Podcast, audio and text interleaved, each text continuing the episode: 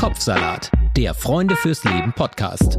Über Depressionen, Gefühle und den ganzen anderen Salat im Kopf. Hallo und herzlich willkommen bei Kopfsalat mit Sonja Koppels und mit mir, Sarah Steinert.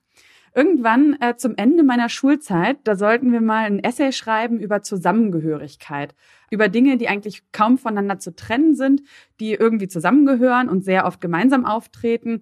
Also sowas zum Beispiel wie die Sonnenbrille zu Udo Lindenberg, wie Willi zu Maya oder wie eine aus meiner Klasse, das fand ich auch sehr lustig, damals geschrieben hat, wie das Salz zum Tequila. Und oh über Gott, welcher Klasse war denn das? Ja, weiß ich nicht mehr. Ich dachte vorhin kurz vorm Abi, als ich drüber nachgedacht habe, aber ich glaube, es war doch noch ein bisschen früher, was eigentlich Salz zum Tequila noch lustiger macht. Und äh, es gibt aber eine Art von Zusammengehörigkeit, die weniger lustig ist und durch die ich eigentlich auch erst viele Jahre später dann erfahren habe, und zwar durch den Suizid meines Vaters, nämlich die von Depression und Abhängigkeit. Ja, ich glaube auch, das wissen die wenigsten, dass äh, Abhängigkeitserkrankungen auch psychische Störungen sind, genau wie die Depression. Und auch, ähm, wenn ich jetzt von mir zum Beispiel nie sagen würde, dass ich gefährdet bin, übermäßig Alkohol oder Drogen zu konsumieren, hatte ich doch gerade während der letzten depressiven Episode unheimlich das Bedürfnis, mich irgendwie ja, weiß ich nicht, betäuben zu müssen. Also ich wollte einfach nicht mehr diese, diese Schwere fühlen. Ich wollte nicht dieses Gedankenkarussell, die Angst und auch gar nicht die innere Unruhe. Und deswegen trinke ich generell nie Alkohol und nehme nie Drogen, weil ich bei mir die Gefahr sehe, dass, dass mich das gerade in der Depression vielleicht kurzfristig erleichtern könnte, aber es im Grunde dann nur noch schlimmer macht. Also ich habe irgendwie anderweitig versucht, mich zu, ja, zu betäuben oder kurzzeitig irgendwie glücklich zu machen, indem ich wahnsinnig viel geshoppt habe, also Unmengen. Ja, das weiß ich auch noch sehr gut. Ja, ja, also Unmengen von Büchern habe ich gekauft, meistens fünf auf einmal. Ich glaube, insgesamt habe ich bestimmt 500 Euro für Bücher ausgegeben jetzt bei der letzten Depression. Ähm, die habe ich zwar nach und nach auch gelesen, die Bücher, oder bin noch dabei, aber oft kann ich mir das auch natürlich nicht leisten. Ne? Also wenn jetzt gleich die nächste depressive Episode kommt und wieder ein Kaufrausch. Also deswegen ähm, kann ich aber gut nachvollziehen, dass Depressionen oft mit Abhängigkeitsstörungen zusammenkommen. Man spricht ja auch von Komorbidität. Ja, und dann ergibt es dann auch Sinn, dass es Kliniken gibt, die sich ganz speziell auf die Behandlung der Kombination beider Erkrankungen, also Depression und Abhängigkeit, spezialisiert haben.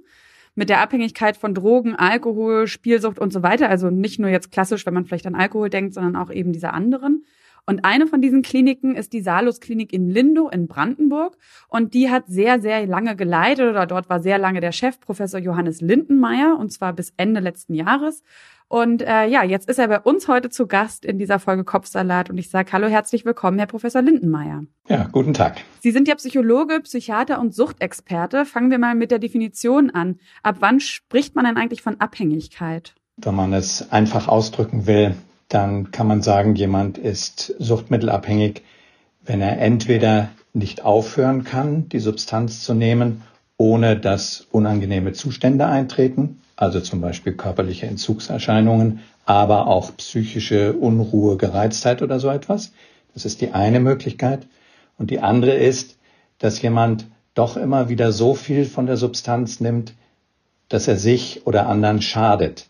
Also wenn er aus Schaden nicht mehr klug wird, dann könnte man auch sagen, dass er abhängig ist. Aber Bücher kaufen, würden Sie sagen, ist jetzt noch keine Abhängigkeit. Zumindest mal keine substanzbezogene.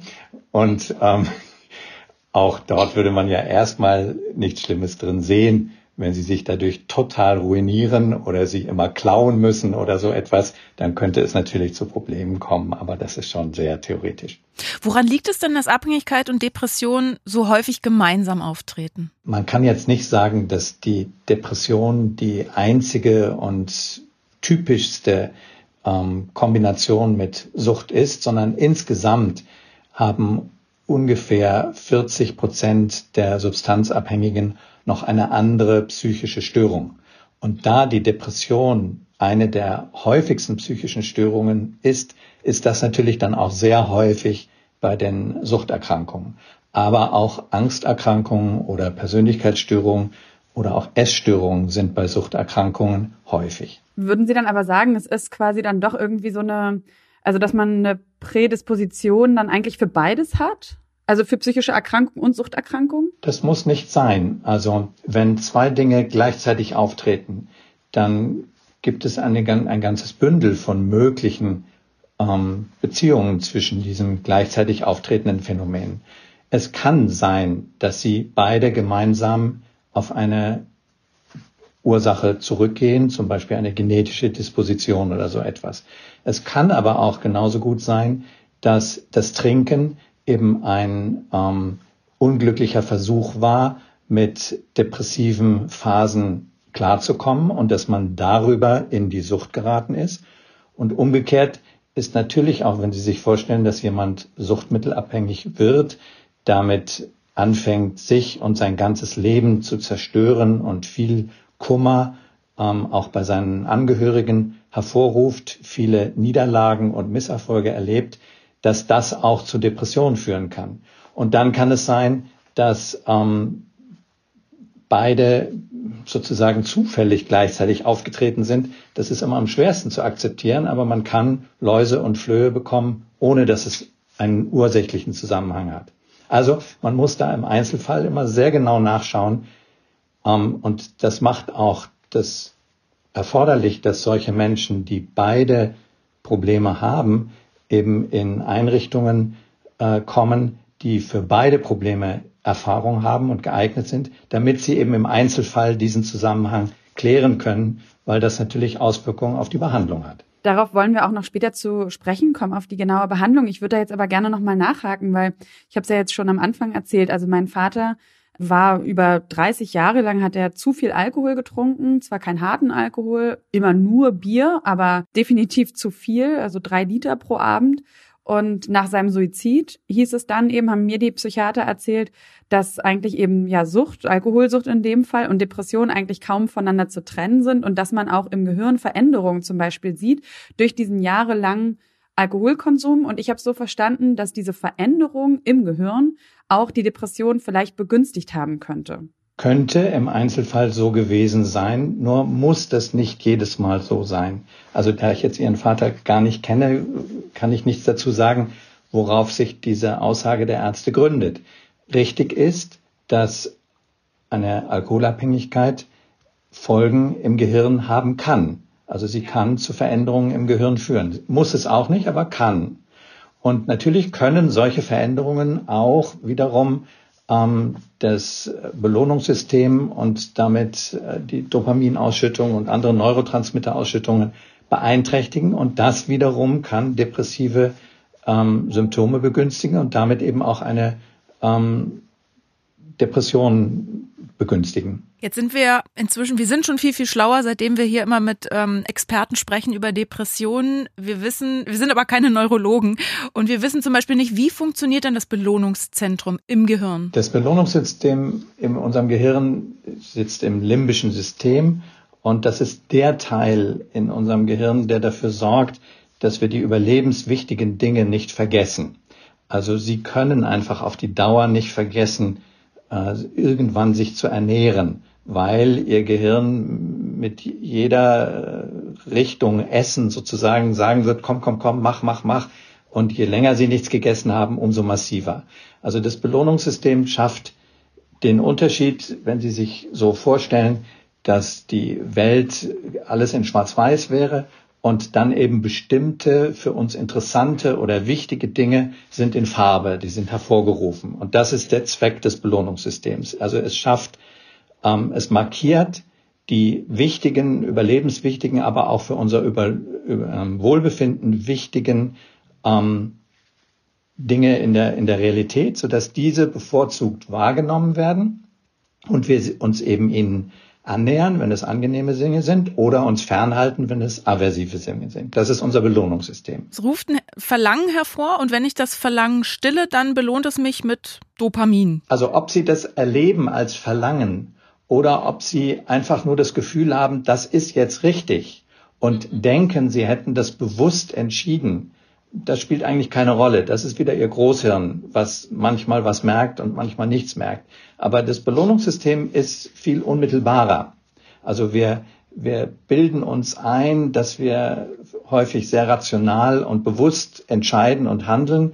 In Wirklichkeit ist diese Rationalität eben ein Stück weit Illusion. Ein Stück weit sind wir auch viel stärker getrieben von solchen automatischen Triggern aus unserer Umgebung, die unser Belohnungssystem eben als besonders wertvoll und wichtig ähm, äh, einschätzt. Jetzt bei depressiven Patienten ist diese Anreizfunktion herabgesenkt. Das heißt, die ähm, haben große Mühe, sich aufzuraffen. Sie haben keine Lust mehr. Sie haben, sie fühlen keine Energie. Ähm, sie, es macht ihnen keine Freude. Es, es bringt ihnen vieles nicht und deswegen lassen sie es dann auch.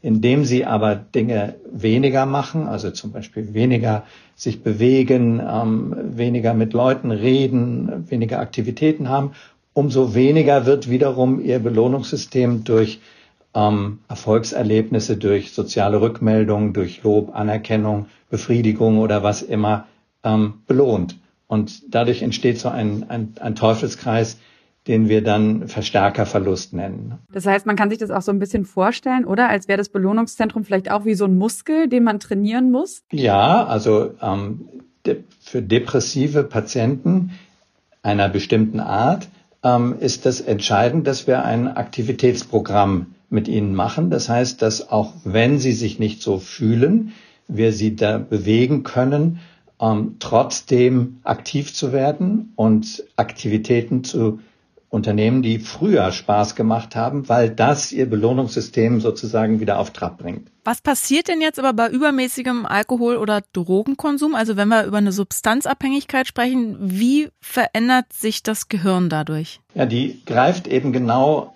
ein. Also das heißt, wir werden für eine, ähm, den Konsum einer ähm, eines Suchtmittels, und da ist es jetzt egal, ob es sich um Alkohol handelt, ob es sich um äh, illegale Drogen handelt oder auch um bestimmte Medikamente mit Suchtpotenzial handelt. Also bei der Einnahme aller dieser Substanzen wird unser Belohnungssystem in einer ähnlichen Weise belohnt. Ähm, also es werden ähnliche Neurotransmitter ausgeschüttet, wie wenn wir etwas anderes für unser Überleben Wichtiges tun würden. Und von daher kann eben ein, ähm, der Konsum von Alkohol zum Beispiel wie so eine Ersatzhandlung sein. Ist es dann anders, was da passiert, ähm, wenn ich jetzt mich zum Beispiel eben mit Alkohol belohne, als wenn ich mich belohnen würde mit etwas, zum Beispiel eine Freundin auf einen Kaffee treffen? Ist das eine andere Verarbeitung? Also rein chemisch, am Schluss ist es dasselbe. Und warum fällt mir in der Depression es leichter, oder ist es so, dass es mir leichter fällt, zum Beispiel dann zum Alkohol zu greifen, als mich zu motivieren, mich mit der Freundin zu treffen? Naja, weil es äh, weniger Anstrengung ist, weniger Risiko enthält. Die Freundin könnte ja sagen, ich habe keine Lust. Ähm, es könnte sein, dass sie die Freundin als depressive Person beneiden und das Gefühl haben, die ist mir so überlegen, das halte ich nicht aus und, und, und, und, und. Während die Flasche ist ja sozusagen ein absolut treuer und stiller und immer zur Verfügung stehender Begleiter, die, ähm, die, die, die kritisiert sie ja nie, die haben sie völlig in der Gewalt. Ähm, da passiert ihnen sozusagen nichts. Aber beim Kaffeeklatsch sterben keine Gehirnzellen ab. Nein, natürlich nicht. Das ist mir, ich meine, wir wollen nur mal den Vorteil oder den Nachteil äh, von von Alkohol auch mal äh, darstellen, ne? Ähm, weil sonst, sonst klingt so ja klar, die Flasche, die steht da, die widerspricht nicht, die stellt keine dämlichen Fragen. Aber inwieweit unterscheiden sich denn jetzt diese verschiedenen Süchte voneinander? Also wenn wir jetzt Substanzabhängigkeit sagen, Alkohol, Drogen, Medikamente oder auf der anderen Seite vielleicht auch Spiel oder Kaufsucht. Also noch zu einem Vorteil oder einem Nachteil von Substanzen im Vergleich zu positiven Aktivitäten. Ähm, alle Substanzen, die ein Suchtpotenzial haben, haben dieses, weil sie in unserem Belohnungssystem eine Zwei-Phasen-Wirkung haben. Das heißt, sie bezahlen die angenehme, unmittelbare Hauptwirkung, die ähnlich wäre wie jetzt das tolle Gespräch mit jemand, mit einer danach einsetzenden und zwar länger einsetzenden, wenn auch nicht so starken, unangenehmen Nachwirkung. Und das ist bei dem Kaffeeklatsch nicht so. Das heißt, danach geht es ihnen schlechter, belohnungszentrumsmäßig, als es ihnen je vorher gegangen ist. Und das könnte halt dazu führen, dass sie sich sagen, oh, dann muss ich eben nochmal trinken. Dann hätten sie wieder die angenehme Wirkung, aber danach würden sich die zwei unangenehmen Nachwirkungen aufeinander türmen. Die erste wäre ja noch nicht vorbei und die zweite würde sich drauflegen. Und ganz grob ausgedrückt können sich eben diese Nachwirkungen so auftürmen, dass sie dann irgendwann das Suchtmittel brauchen, um sich überhaupt noch normal zu fühlen, weil ihnen sonst etwas fehlt, belohnungszentrumsmäßig fehlt. Und das, diese zwei Phasenwirkungen, die haben sie bei positiven Aktivitäten nicht in der Form. Deswegen können die auch nicht in der Form süchtig machen. Bei Spielen ist es ja ganz klar, sie haben bei dem Gewinn auch eine wahnsinnige Ausschüttung an Neurotransmittern, aber sie haben eben bei dem Spielen sehr häufig Verluste.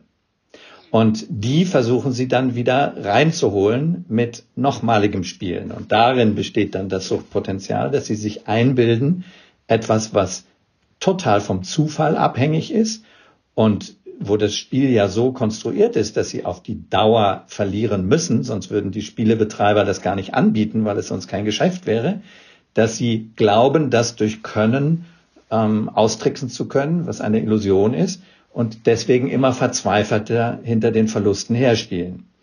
Und bei ähm, Computerspielen oder ähm, anderen Dingen im Internet kann, kann es sein, dass sie im Internet eine immer ähm, perfektere und bewundernde, bewunderte und auch stärkere und, und eindrucksvollere Person darstellen, während ihr reales Leben immer mehr verkümmert und deswegen sozusagen eine, ein immer größerer Anreiz ist, dass nur noch im Spiel, im virtuellen Raum Belohnung in ihrem Zentrum, in ihrem Belohnungszentrum erfolgt und die Realität dagegen ganz trostlos und äh, voller Misserfolge ist. Also was, was ich auch nochmal zu dem Thema nochmal kurz zum Alkohol sagen wollte, ist, dass es bei mir, also ich auch immer den Gedanken hatte, weil ich kenne das durchaus auch, äh, dieses Gefühl, als es mir sehr schlecht ging, ähm, da hatte ich immer so wirklich so ein ganz seltsames, ganz deutliches Verlangen nach einem ganz großen Glas Wein. Und ich weiß noch, wie ich das immer vor mir gesehen habe, vor meinem inneren Auge.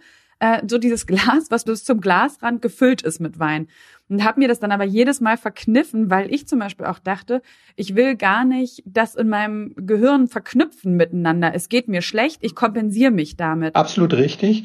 Und deswegen ist es auch so, wenn wir jetzt Prävention bei Jugendlichen betreiben, wo es darum geht zu verhindern, dass sie später mal Probleme mit Alkohol bekommen, dann kann das Ziel ja nicht sein, Jugendlichen nur zu sagen, trinkt keinen Alkohol, weil 80 Prozent der Erwachsenenbevölkerung trinken nun mal Alkohol und es ist sehr wahrscheinlich, dass Jugendliche früher oder später Alkohol trinken. Aber ein wichtiger Satz oder eine wichtige Regel, die wir versuchen müssten, Jugendlichen beizubringen, wäre, trink Alkohol nicht, wenn du alleine bist, um deine Gefühle zu optimieren, sondern wenn, dann trink es in Gesellschaft, dann achte noch auf die Menge ähm, und auf das, was du danach tust, aber ähm, trinke nicht einsam zur Veränderung von Gefühlen. Ich finde das eh merkwürdig eigentlich in unserer Gesellschaft mit dem Alkohol, weil ich jetzt nun gar keinen Alkohol trinke und das immer erklären muss.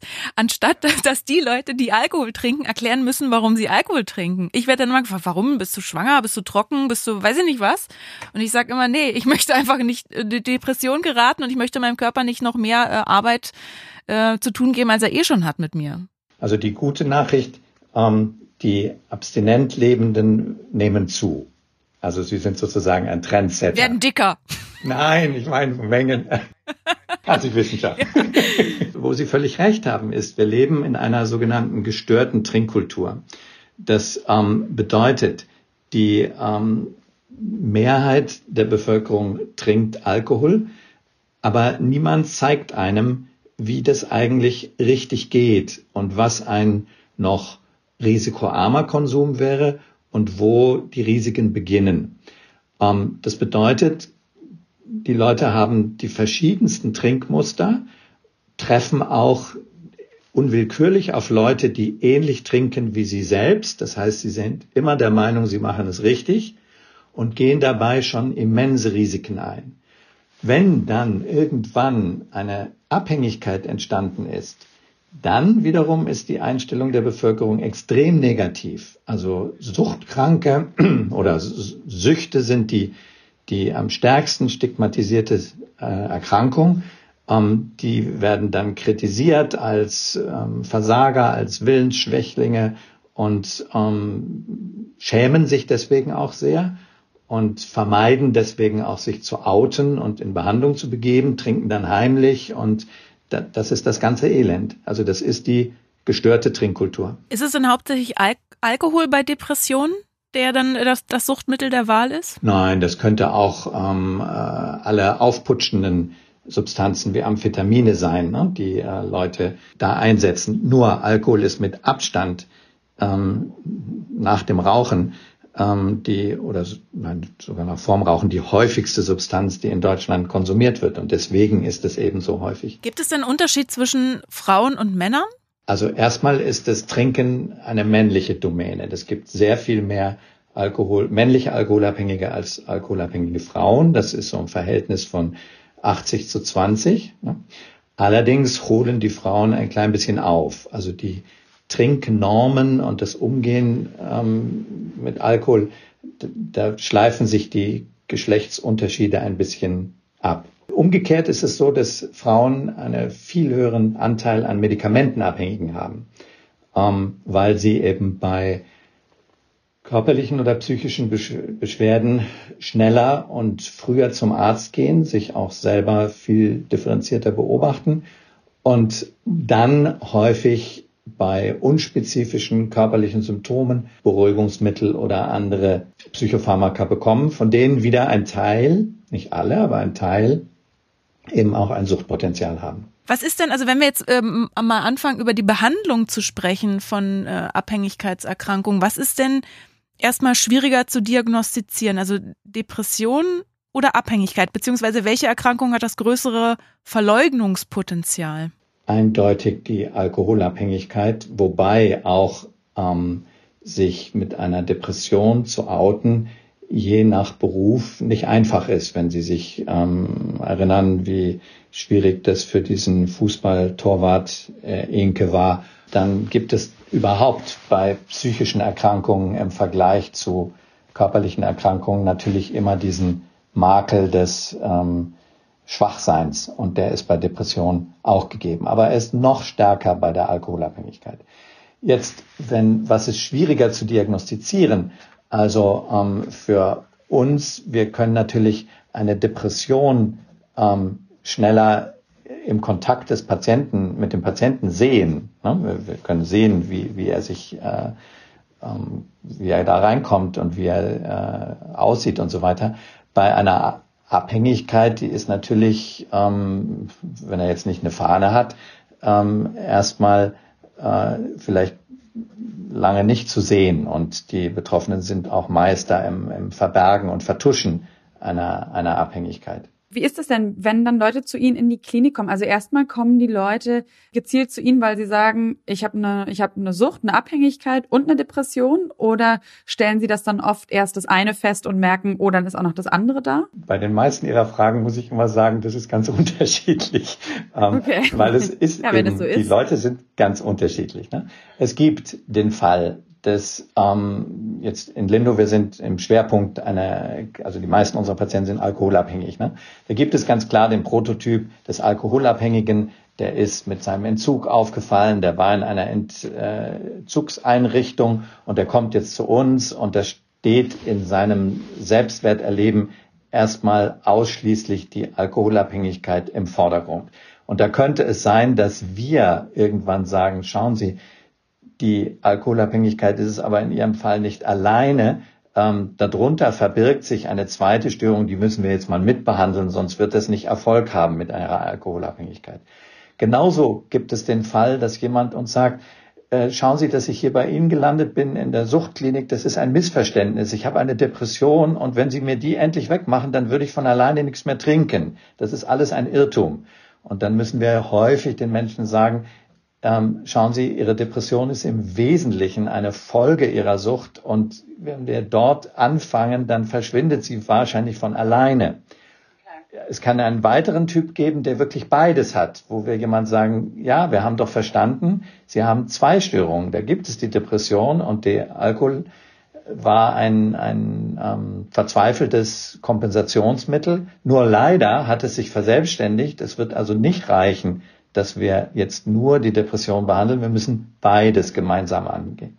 Und dann gibt es nicht wenige Patienten, die schlagen in unserer Psychosomatikabteilung als Depressionspatienten auf und wir entdecken, hoppla, da ist ja auch mit der, mit dem Alkohol was im Busch und dann kann es sein, es ist lediglich ein schädlicher Konsum und es reicht, dass wir mit ihnen neben der Depressionsbehandlung ähm, auch ihren Alkoholkonsum reduzieren. Und es kann sein, dass es sich sogar um eine primäre Abhängigkeit handelt und derjenige nur die etwas äh, edlere Diagnose gewählt hat und sich sozusagen hinter der Depression verstecken will, ähm, weil er die Sucht noch schlimmer findet. Also was Sie sehen ist, das ist ganz unterschiedlich und deswegen ist es so wichtig, dass man an einen Ort kommt, wo wirklich beides behandelt werden könnte, damit nicht sozusagen der Patient einseitig in eine Schublade gestopft wird. Das kennen wir schon, das ist bei allen Patienten immer gleich, sondern dass wir die, die Unterschiede und den Einzelfall sehen können. Und das erfordert manchmal ein, zwei Wochen intensive ähm, Diagnostik, bis wir wirklich ein spezifisches Angebot machen können und den jeweiligen Stellenwert der beiden Störungen in der Behandlung individuell herausarbeiten können und, und dann auch spezifisch ansetzen können. Wo fangen Sie denn da an, wenn jemand kommt, der alkoholabhängig ist und das meinetwegen auch einsieht, muss der dann trocken sein, wenn er zu Ihnen kommt, oder ähm, der kommt zu Ihnen und wird trocken gesetzt, um dann die Depression vielleicht zu behandeln? Also in Deutschland gibt es jetzt eine Besonderheit in der Suchtbehandlung, die darin besteht, dass der Entzug, also der körperliche Entzug im Akutsystem erledigt wird, wo man allerdings nicht sehr lange sein kann und dann die sogenannte Entwöhnungsbehandlung in einer Rehabilitationseinrichtung, so wie Lindo eine ist, wo man dann so zwölf Wochen zum Beispiel bei Alkohol sein kann. Und in eine solche Rehabilitationseinrichtung käme man idealerweise, wenn der körperliche Entzug abgeschlossen ist, der Patient, wie man so schön sagt, schon trocken ist. Nur, das ist er häufig nicht und dann können wir diesen Entzug, so er nicht zu dramatisch ist, natürlich noch nachholen. Also man ist da heute nicht mehr ganz so rigide und streng.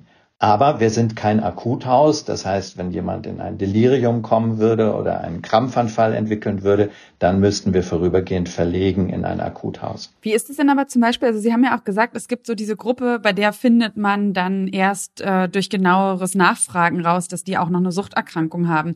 Wenn ich mir das jetzt vorstelle, da kommt jemand, der also vielleicht schon, ähm, sagen wir mal auch ein Mann, der vielleicht denkt, er hat einen Burnout, also eine Depression, aber Männer nennen das ja auch nochmal lieber, sage ich jetzt einfach mal, Burnout als Depression. Und ja. dem wird dann. Pack doch nicht so auf den Männern rum. Ja, gut, sorry. Dient nur der Illustration. Auf jeden Fall sagen wir mal, es kommt eben dieser Mann und dem wird dann auch noch gesagt, eigentlich haben sie eine Suchterkrankung und sie müssen jetzt erstmal aufhören, auch zu trinken. Ähm, und warum sage ich das? Auch da, das ist eigentlich die Geschichte meines Vaters gewesen. Und was ich mich im Nachgang öfters gefragt habe, ist, ähm, was hat es mit dem gemacht, dass er also dahin kommt, sich schon eingestehen muss, er hat eine psychische Erkrankung und dann wird ihm auch noch gesagt, er hat ein, er hat ein Suchtproblem, er hat eine Alkoholabhängigkeit. Wie vorsichtig muss man da sein, auch wenn man, ähm, ja, wenn man dann zum Beispiel eben sagt, okay, Sie haben ein Alkoholproblem und Sie dürfen jetzt auch gar nichts mehr trinken? Oder würde man in manchen Fällen vielleicht auch noch sagen, ähm, man lässt die Person vielleicht noch weiter ihrem Alkoholkonsum nachgehen und ist da irgendwie so ein bisschen behutsam und geht es sachte an? Jemand solche Nachrichten zu überbringen, ist ähnlich schwer und für den Betroffenen natürlich äußerst bedrohlich und aversiv, wie wenn Sie jemand sagen, Sie haben Krebs oder ich muss Ihnen leider sagen, Sie können keine Kinder mehr kriegen oder sonst irgendwelche schlimmen Nachrichten. Das heißt, es ist absolut entscheidend, wie ein Behandler das macht. Und ich habe ähm, in den Jahren, in denen ich das äh, getan habe, auch ähm, meine Mitarbeiter immer speziell auf diesen Moment ähm, hin ausgebildet und an Videoaufnahmen auch immer versucht, diesen ganz entscheidenden Moment, diese, dieses Mitteilen von Diagnosen zu optimieren. Und worum es dabei geht, ist, dass man, ähm, also die, diese Diagnose ist ja in einem wahnsinnigen Kontrast zum Selbstwertgefühl des Betroffenen. Wenn wir jetzt wieder den Mann nehmen als einen starken, an den man sich anlehnen kann und der kriegt jetzt gesagt, dass er in zweifacher Hinsicht ein Versager ist, ne? ein, ein Loser ist, der eben erfolglos war und nicht so stark ist, wie er sich das ähm, erträumt hat. Aber worum es jetzt geht, ist, dass wir anknüpfen an diesen Werten, die er hat. Also nehmen wir an, er will ein Starker sein. Dann kann man sagen, okay, und die wirklich Starken, die müssen auch mal was einstecken können. Die können nicht nur austeilen. Die wirklich Guten können auch mal was einstecken. Und ich weiß doch, wie wichtig Ihnen Ihr Beruf, Ihre Familie oder sonst irgendwas ist. Und wenn Sie genau hinschauen, dann konnten Sie das nicht mehr gut. Und das lag an diesen zwei Dingen. Aber wir können sie behandeln und wenn sie gut mitmachen, dann haben sie gute Chancen. Also in dieser Hinsicht anknüpfen an den eigenen Zielen und ähm, Selbstwertdefinitionen des Betroffenen. Das ist eine hohe Kunst. Zum Glück, wir sind ja eine stationäre Einrichtung. Das bedeutet, in der Klinik, ähm, das ist jedem klar, auch jemand, der äh, jetzt gar kein Problem mit Alkohol hat, in der Klinik, in einer psychotherapeutischen Klinik, kann er sowieso keinen Alkohol trinken. Ähm, das heißt, schon allein, um zu beweisen, er hat kein Suchtproblem, wird er erstmal sagen, das ist doch kein Problem, solange ich bei Ihnen bin. Und wir müssen dieses nie mehr trinken nicht an den Anfang der Akzeptanz der Diagnose stellen, sondern erstmal geht es darum, machen Sie die Behandlung mit und lassen Sie uns ähm, Ihnen Infos geben, so dass Sie erkennen können, warum es vielleicht vernünftig sein könnte, auf Alkohol zu verzichten. Es ist ja nicht, dass wir ihm das verbieten, sondern es geht darum, dass wir ihn versorgen mit Informationen, die es für ihn plausibel machen, so dass er sagt, das stimmt. Das ist eigentlich genau das, was ich erlebt habe. Deswegen ging es immer nicht. Ich könnte ja auch mal einen anderen Weg probieren. Und das ist dann eine eigene Entscheidung. Jetzt haben wir so lange auf den Ü50-Männern rumgehackt. Kommen dann auch junge Leute zu Ihnen? Ja, natürlich. Aber ähm, es dauert eine gewisse Zeit, bis man alkoholabhängig ist. Bei Drogenabhängigen geht das schneller. Ne? Da sind es dann eher junge Leute. Aber wir haben so Leute ab 18 auch. Ähm, und für die ist es natürlich in einer ganz anderen Hinsicht unvorstellbar, ihr Leben lang keinen Alkohol mehr zu trinken, weil das könnten ja noch 70 Jahre sein. Ne? Ist denn die Medikation mit Antidepressiva schwieriger, wenn jemand gleichzeitig eine Substanzabhängigkeit hat? Also meinetwegen, da kommt jetzt ein 25-jähriger Kokainsüchtiger. Antidepressiva haben im klassischen Sinn ähm, kein Suchtpotenzial. Von daher können sie sehr wohl auch einem Suchtkranken Antidepressiva geben. Was natürlich die Dinge ein bisschen verkompliziert ist. In dem Moment, wo Sie einem Patienten ein Medikament geben, attribuiert er natürlich, wenn es ihm besser geht, einen Teil der Besserung auf das Medikament und nicht auf das, was er selber dazu getan hat. Und das ist für die äh, Zuversicht in die, in die Zukunft, die antidepressive Einstellung zu sich selbst, wieder Glauben an sich selbst zu finden. Wir sagen Selbstwirksamkeit Überzeugung zu entwickeln, also dass ich die Dinge in der Hand habe, dass ich etwas bewirken kann, ist es zweitbest, wenn wir ihm ein Medikament geben müssen. Aber es gibt eben schwere Formen der Depression, wo sie allein mit Psychotherapie ähm, den Menschen nicht dazu bewegen können, dass er wieder mehr Aktivitäten startet und auch nicht ihn dazu bewegen können, dass er an seinen ähm, dysfunktionalen Überzeugungen, ähm, er ist an allem schuld oder die Dinge müssen so und so sein, sonst sind sie eine Katastrophe, dass er sich von diesen lösen kann. Und dann brauchen sie die Medikamente. Ich weiß nicht, ob man sagen kann, aber gibt es einen Durchschnittswert, wie lange sie ungefähr für eine Behandlung brauchen oder wie lange das ungefähr dauert, bis jemand äh, Abhängigkeit und Depression so weit, sage ich mal, bearbeitet hat, dass sie ihn entlassen, auch wenn sie ihn ja nicht einsperren, aber Sie wissen, was ich meine. Also wie lange bleibt jemand in der Regel bei Ihnen? Die meisten Patienten bekommen, die diese Doppeldiagnosen haben, ähm, bekommen erstmal bei uns eine Kostenzusage von zwölf Wochen. Und dann können wir verlängern oder verkürzen, je nachdem, was im Einzelfall äh, jetzt sinnvoll ist. Wenn jemand wirklich zwei ausgeprägte Störungen hat, dann riecht es eher nach einer Verlängerung als einer Verkürzung. Sagen wir vielleicht mal dann 14 oder 15 Wochen.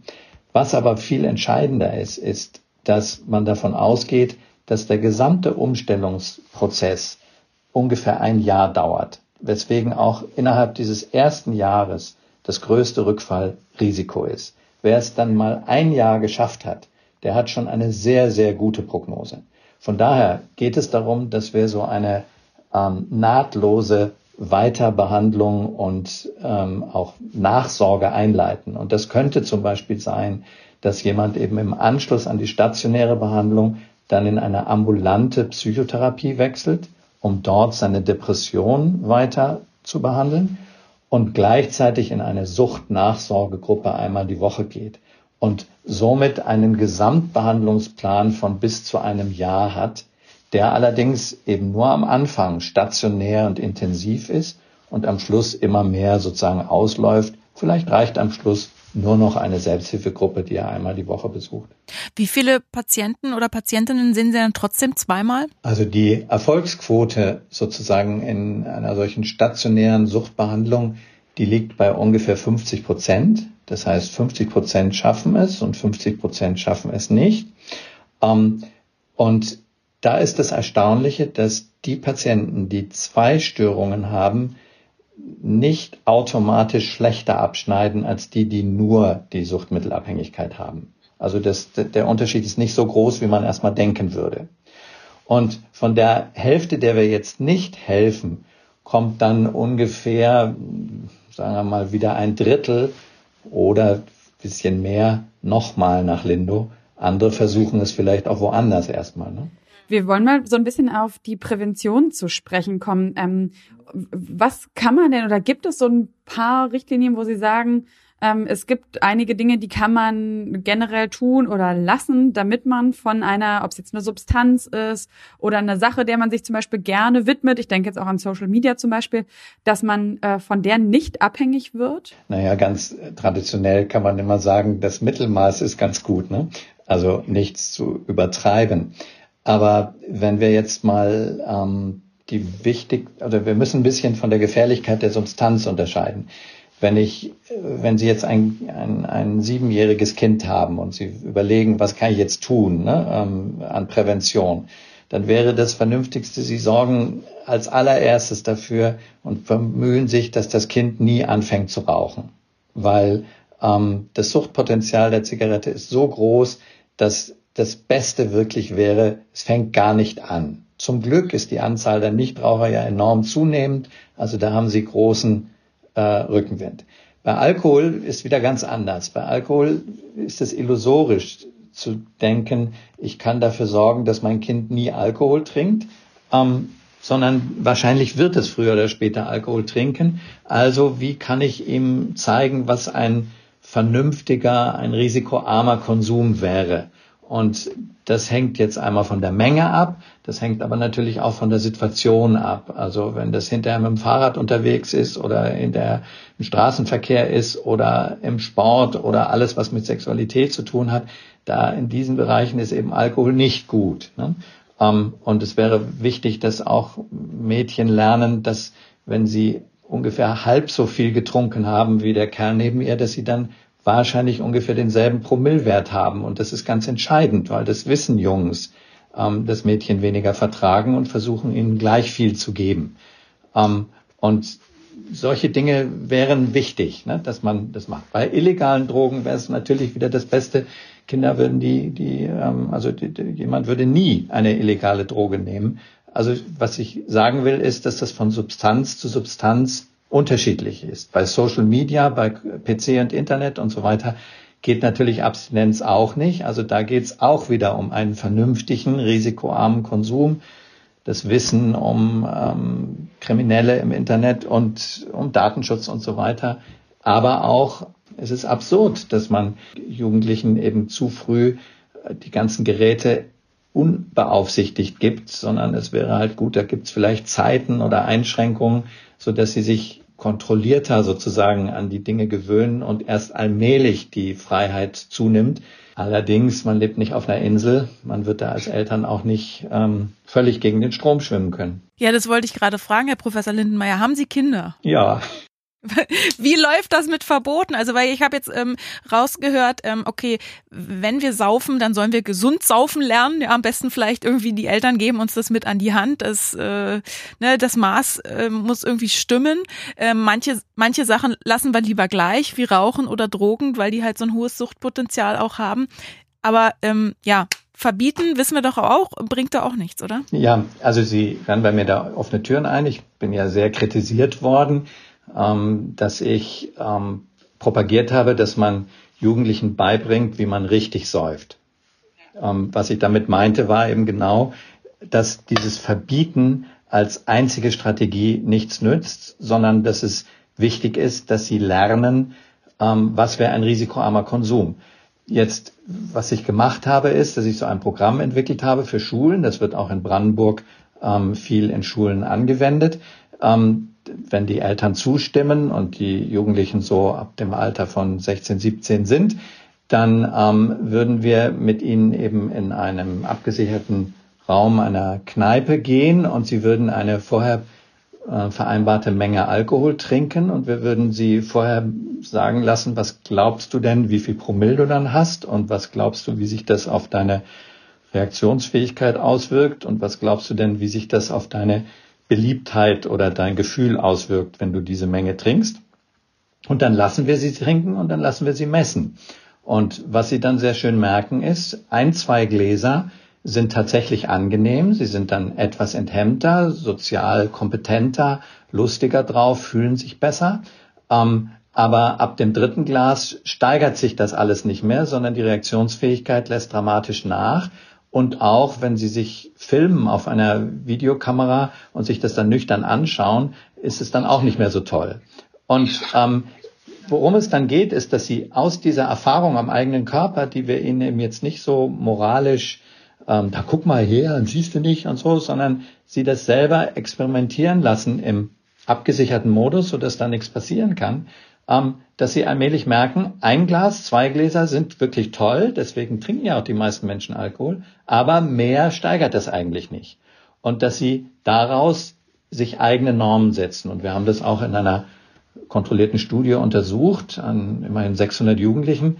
Ähm, tatsächlich haben die dann im nächsten halben Jahr deutlich weniger getrunken, weil sie es ja, als Profis sozusagen getrunken haben und Profis sein wollen, das fanden die alle gut. Also wir haben die da auch so geratet. Je besser die vorhersagen konnten, wie das bei ihnen wirkt, umso mehr Punkte haben sie gekriegt. Ähm, also wir haben das alles umgedreht, so dass das positiv wurde. Aber Sie können sich vorstellen, was das auch manchmal für einen riesen Wirbel gemacht hat. Die Bildzeitung hat dann darüber berichtet, Saufen im Unterricht, äh, mit dem Lehrer einheben und all so ein Scheiß. Und dann war riesen Aufregung, so dass die Ministerin in größte Bedrängnis kam.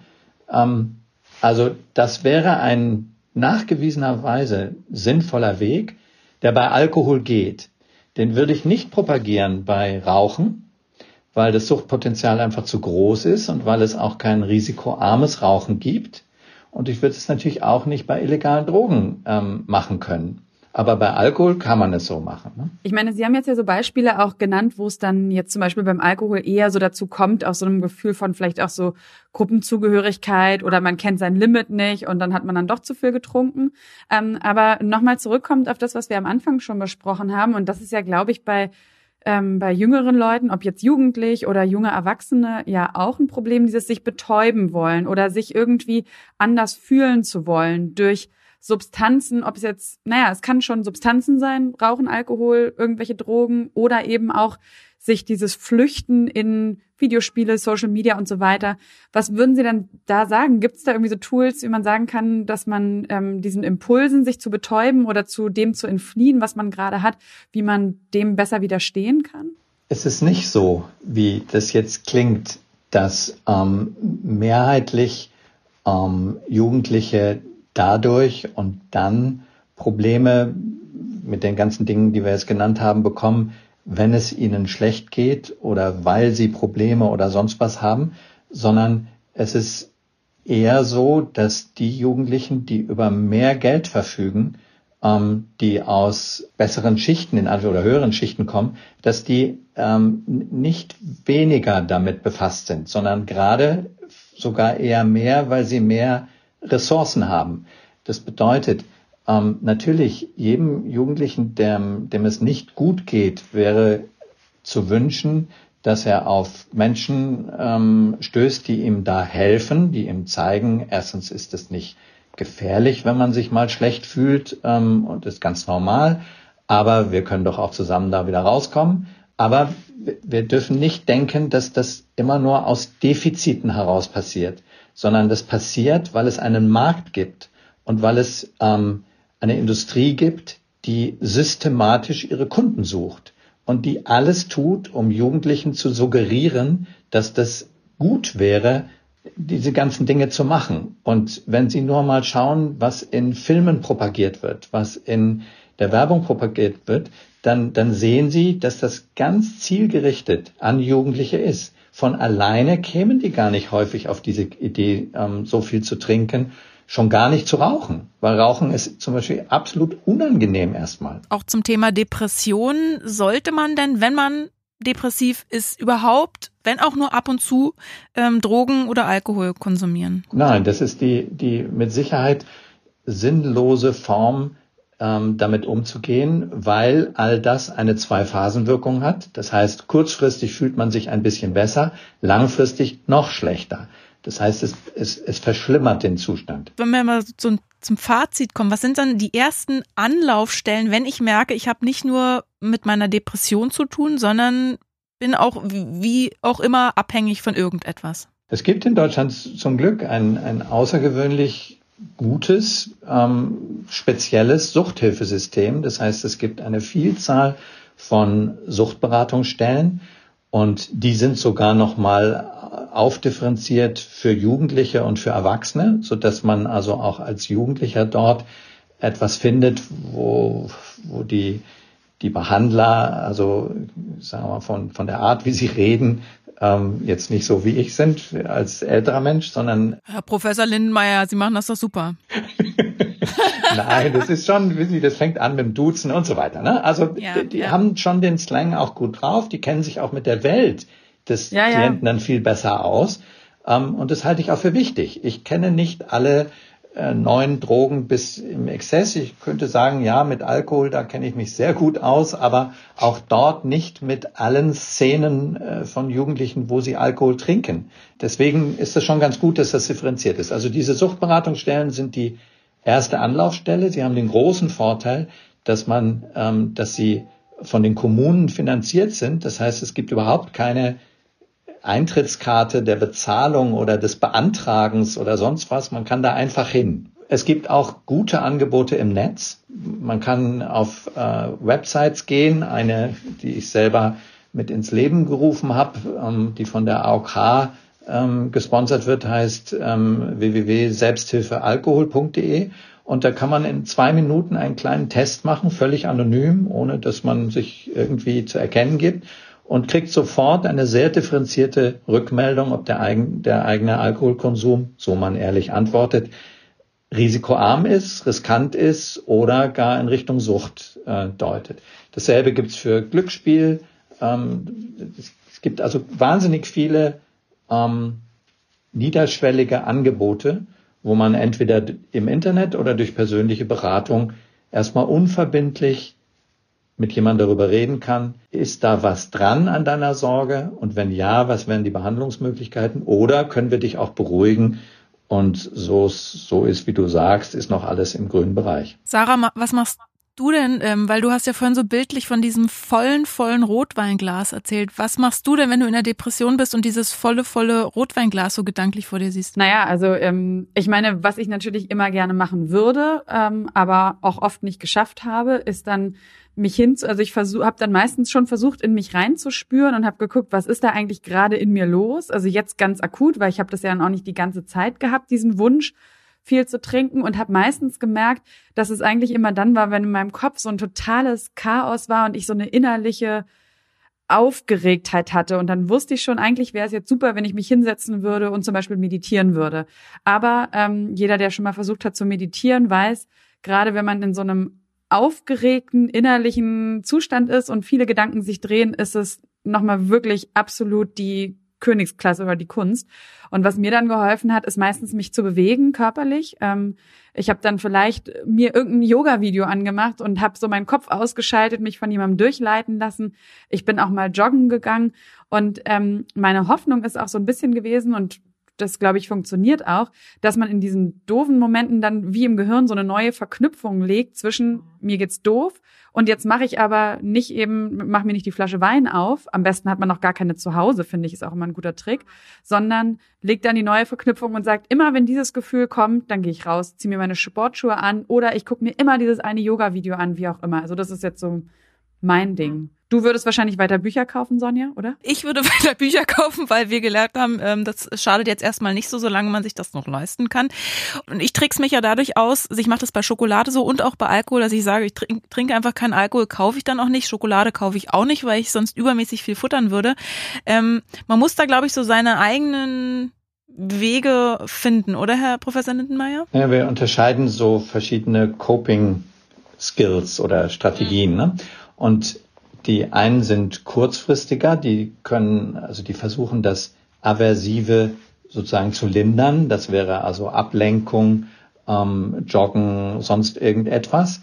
Ähm, wir haben dann natürlich auch die, die versuchen, die Situation zu lösen. Also wo es, es könnte ja auch sinnvoll sein, wenn eben so verschiedene Dinge in ihrem Kopf durcheinander gehen, das mit jemand, mit Hilfe von jemand anderen ein bisschen zu sortieren ähm, oder sich ähm, dann wenigstens eine Sache vorzunehmen und die zu lösen, weil man weiß, okay, dann wird die zweite leichter, was immer.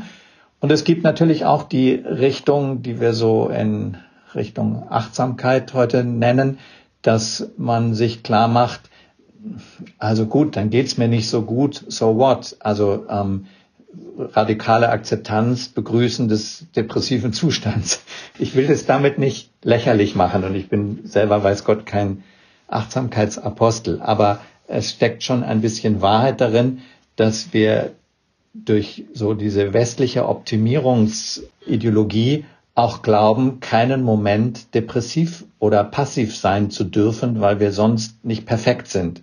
Und dass es schon auch hilfreich sein kann zu sagen, okay, dann geht's mir halt nicht so gut, dann sehe ich halt auch ein bisschen scheiße aus, aber ähm, ich muss auch nicht immer so super aussehen. Es wird schon wieder besser werden. Ja, das war eine Riesenerleuchtung für mich, als ein Therapeut mal zu mir gesagt hat, dann tauchen Sie doch jetzt erstmal drei bis sechs Wochen ab und Ihnen geht's dann halt so richtig scheiße und Sie waschen sich halt sechs Wochen nicht die Haare und dann irgendwann, die Medikamente fangen ja dann irgendwann zu wirken und irgendwann kann man sich ja dann wieder am Schopf selbst rausziehen. Ich glaube, auch wenn es nicht ganz schlimm ist, ähm, gerade, und ich meine jetzt ganz schlimm, also wenn jemand wirklich äh, gar nicht mehr aus dem Bett aufstehen kann, gar nichts machen kann und sowas, das ist dann bestimmt nochmal was anderes. Aber ansonsten hatte ich auch so den Eindruck, und da haben wir ja auch oft drüber gesprochen, Sonja, dieses es erstmal anzunehmen und sich nicht dagegen zu wehren, ist schon mal für die eigene Psyche viel, viel besser, als dann auch noch in den Kampf gegen das, was sowieso gerade da ist, zu gehen und dann da irgendwie nochmal so eine Ebene draufzulegen und dann damit noch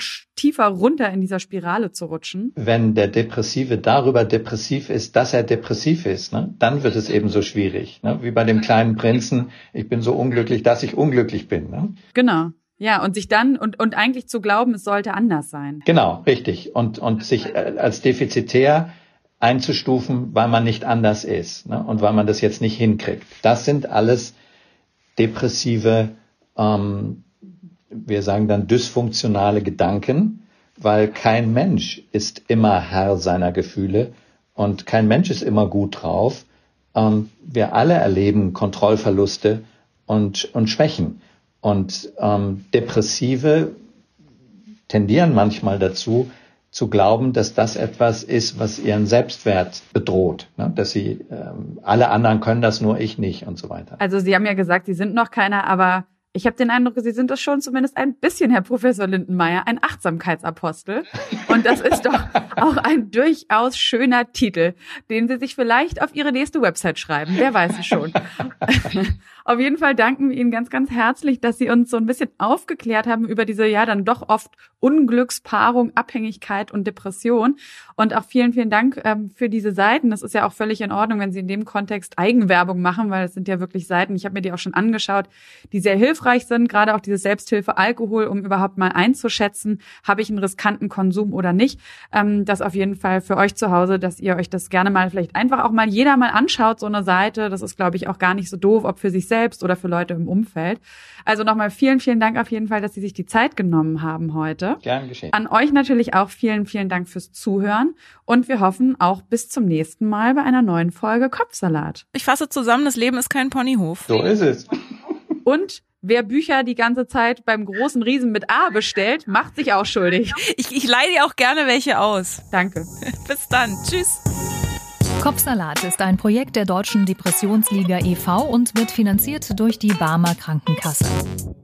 Wenn ihr euch nicht sicher seid, ob ihr selbst unter einer Depression leidet oder Freunde, Verwandte und Bekannte, dann geht zum Hausarzt. Infos zu weiteren Anlaufstellen und Krisenberatungen findet ihr auf der Homepage von Freunde fürs Leben frnd.de. Was glaubt ihr denn, was ihr seid? Verdammt nochmal. Verrückt oder sowas? Ihr seid es nicht. Kopfsalat. Der Freunde fürs Leben Podcast.